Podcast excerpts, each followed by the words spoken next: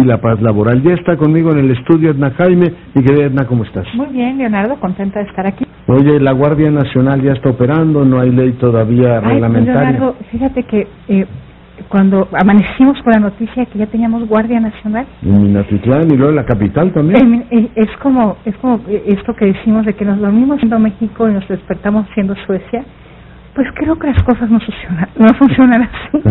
Este, no podemos crear un cuerpo de seguridad civil, Mm, porque eso es la Guardia Nacional, así está establecido en la Constitución, en la reforma que se aprobó este en meses pasados, semanas pasadas.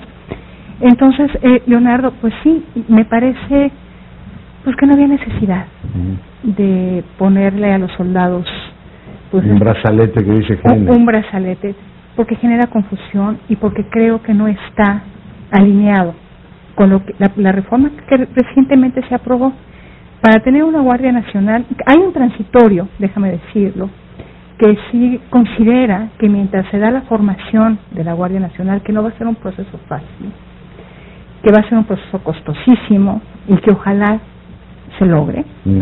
que en, en este per- periodo de transición el presidente podría generar un acuerdo para transferir, pero creo que se hizo de manera muy descuidada. Pero puedes poner las Fuerzas Armadas, ¿no? Para efectos de seguridad pública. Pues- ¿O entendí mal el transitorio? No, lo entendiste perfectamente, por eso digo que qué necesidad.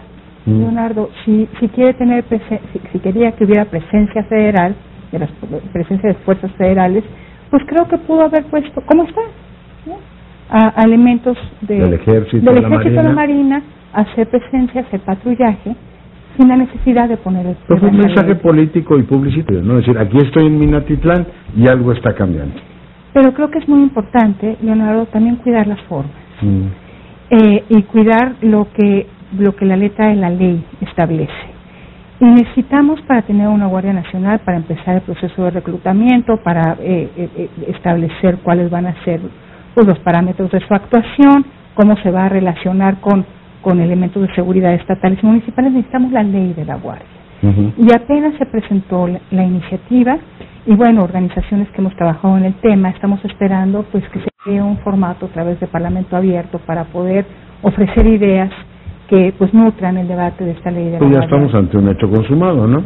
Es un hecho consumado, pero yo creo que el, el diablo está en los detalles, Mm. Leonardo.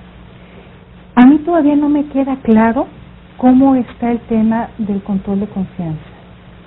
Yo no tengo ni idea y me lo he preguntado varias veces si van a estar sujetos a las mismas a los mismos parámetros que la Policía Federal, por ejemplo. Porque Leonardo, Pues la ley lo prevé, ¿no? La ley lo prevé. Hay muchos cabos sueltos todavía, Leonardo.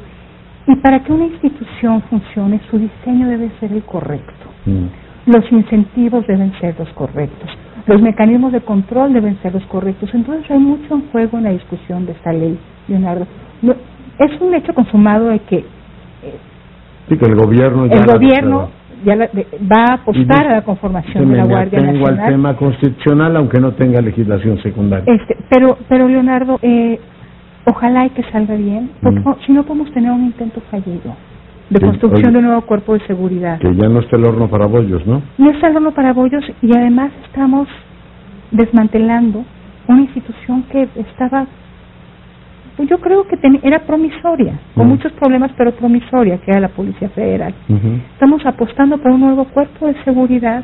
Si no ponemos bien los cimientos, esto va a ser, puede ser un, un intento fallido con costos altísimos. Que es lo último que queremos y es lo último que se merece este país. Oye, el que se haya desplegado también en la capital, ¿qué te dice?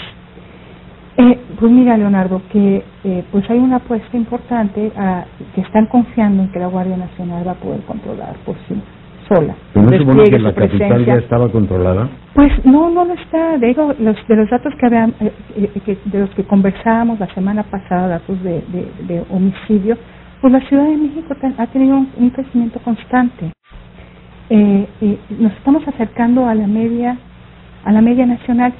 Los, la tasa mensual de homicidios en la Ciudad de México se está acercando a la tasa mensual de homicidios a nivel nacional. Antes Mm. había una brecha importante, Leonardo. Sí, cómo no. Entonces, Esta ciudad presumida es una ciudad tranquila, entonces, bueno, eh, pues yo creo que, que la presencia de la Guardia Nacional quiere decir que se está detectando un poco rojo amarillo en esta ciudad. Ahora, déjame decirte, Leonardo, que hay otras dos leyes muy importantes que tienen que procesarse en los próximos meses. en la Cámara de Diputados, y estas sí me parecen buenas noticias, Leonardo. La, la ley de uso de fuerza, de la fuerza, es vital. Sí. Me parece increíble que a esas alturas este país no tenga una ley nacional de uso de la fuerza. Hay uno en la capital, me decía Santiago, ¿no? Siete, hay siete estados que cuentan con un reglamento, con un protocolo, con algo. Mm. Pero me parece escandaloso que el resto no. Mm. Que, que, que las, que los elementos de seguridad, Fuerzas Armadas, eh, policías, eh, no tengan un parámetro de cómo usar la fuerza, de lo que está permitido lo que no está Y, y- permitido. y ya hemos visto las consecuencias que puede traer un mal manejo de eso, ¿no? Entonces, sí me parece un complemento muy importante. Me parece que la iniciativa que se ha presentado es buena, Leonardo. Ojalá y que también se trabaje bien, que haya oportunidad de que diversos actores que saben del tema puedan participar en su confección. Mm. Pues me parece un complemento importantísimo. Y es una buena noticia. Pues es la de la Guardia Nacional, esa y qué otra ley, Hernán. La, la, el registro de detenciones, Ah, el de registro detenciones. nacional de detenciones, que también me parece un buen complemento, Leonardo. Mm. Eh, el, el objetivo último, yo así lo leo, es controlar la legalidad de la detención. Ahora, hay personas que ni siquiera son puestas a disposición de una autoridad. Mm. O sea, hay- hay violación de derechos humanos en este país, cometidos por Fuerzas Armadas. En algo ayudará tener este registro nacional, ¿Cómo no? eh, sin lugar a dudas. Entonces, creo que pues este este tríptico eh, se debe hacer muy bien, Mm. eh, se debe hacer con, con mucho cuidado, porque nos estamos jugando realmente mucho.